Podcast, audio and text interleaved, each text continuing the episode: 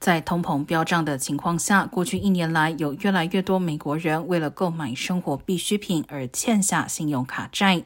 随着美联储调高基准利率，这些信用卡债可能越来越难还清。